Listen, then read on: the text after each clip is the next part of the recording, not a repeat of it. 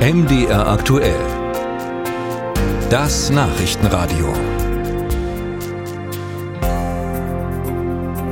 Als Generation Z werden die zwischen 1995 und 2010 Geborenen bezeichnet, also die 18 bis 25-Jährigen.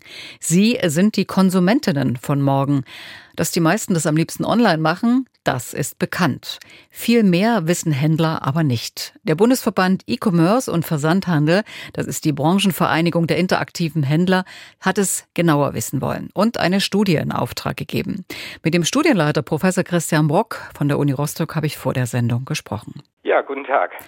Herr Brock, ist die Generation Z eiskalt und unromantisch beim Einkaufen, wie die Süddeutsche Zeitung heute im Wirtschaftsteil titelt? Also ganz so überspitzt würde ich es nicht unbedingt formulieren.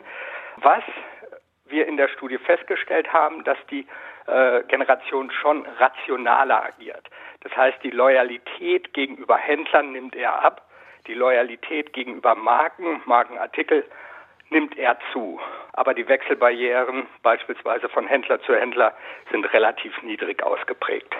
Das wäre das Stichwort eiskalt. Und wie ist es mit dem unromantisch gemeint?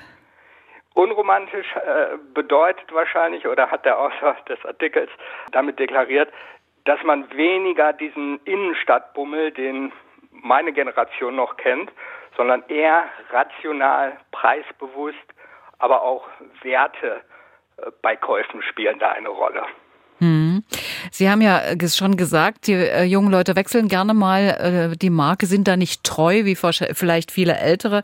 Was veranlasst Sie, bei einer Marke zu bleiben? Ist es Qualität? Ist es ähm, die Werbung? Was kommt da zusammen? Mhm.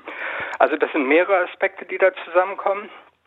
Einmal natürlich ähm, die Marke an sich. Wofür steht die Marke? Kann ich die Werte der Marke mit meinen eigenen Werten vereinbaren? Zum anderen spielt Preis natürlich eine Rolle, der Preis.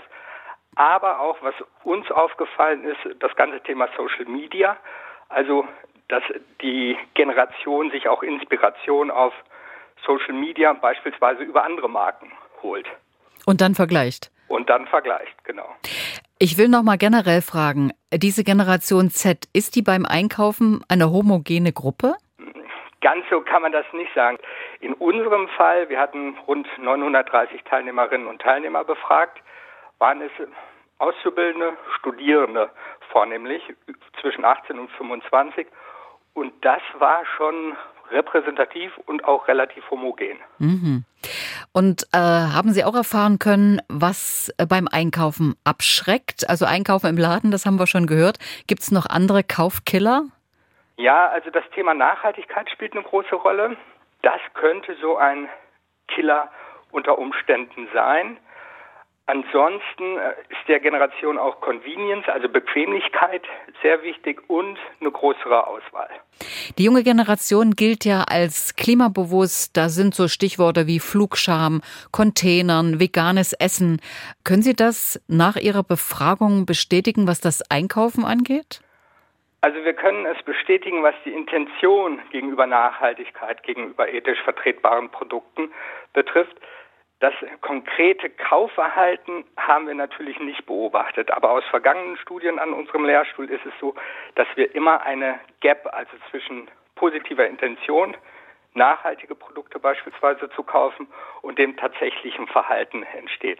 Und das spiegelt sich auch in unserer Studie wieder denn dann ist auf einmal Bequemlichkeit oder die Marke ist dann doch relevanter als das Thema Nachhaltigkeit. Ist die Lücke da sehr groß? Also sie ist vorhanden, würde ich mal sagen, aber meines Erachtens ist das auch nicht generationenspezifisch, weil die, diese Lücke, dieses Intention Behavior Gap, so nennen wir das, zieht sich durch fast alle Generationen. Wenn wir ehrlich sind, das stimmt. Professor Christian Brock war das von der Uni Rostock. Wie kauft die Generation Z ein? Herr Brock, ich danke Ihnen recht herzlich. Vielen Dank.